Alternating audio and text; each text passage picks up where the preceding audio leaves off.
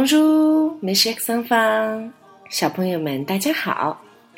昨天我们学习过了怎么样用法语表达这是什么。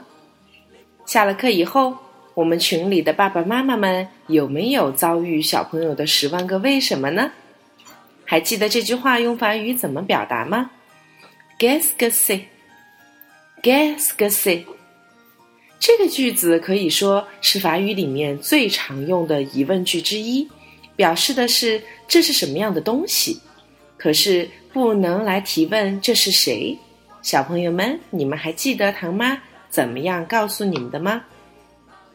昨天我们在课程的最后曾经问过，怎么样来回答 “guess guess”？其实回答的方式非常的简单。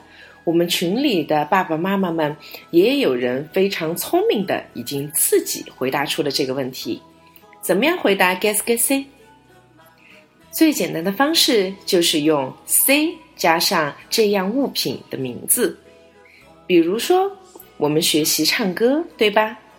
什么叫做法语歌曲呢？C'est une chanson。完整的提问应该是 guess c'est une chanson，这是什么？这是一首歌。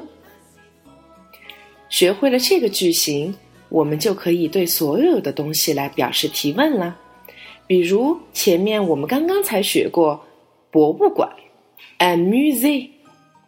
那么我们前面学习过我要去哪里，je vais au musée。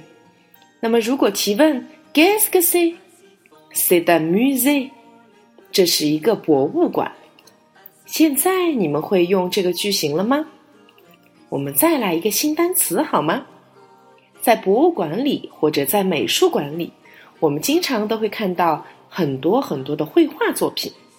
那么法语中怎么样表达画？une peinture，une peinture，une。我不用在这里再告诉你们，这是站在小女孩的队伍里表示阴性的单词了，对吧？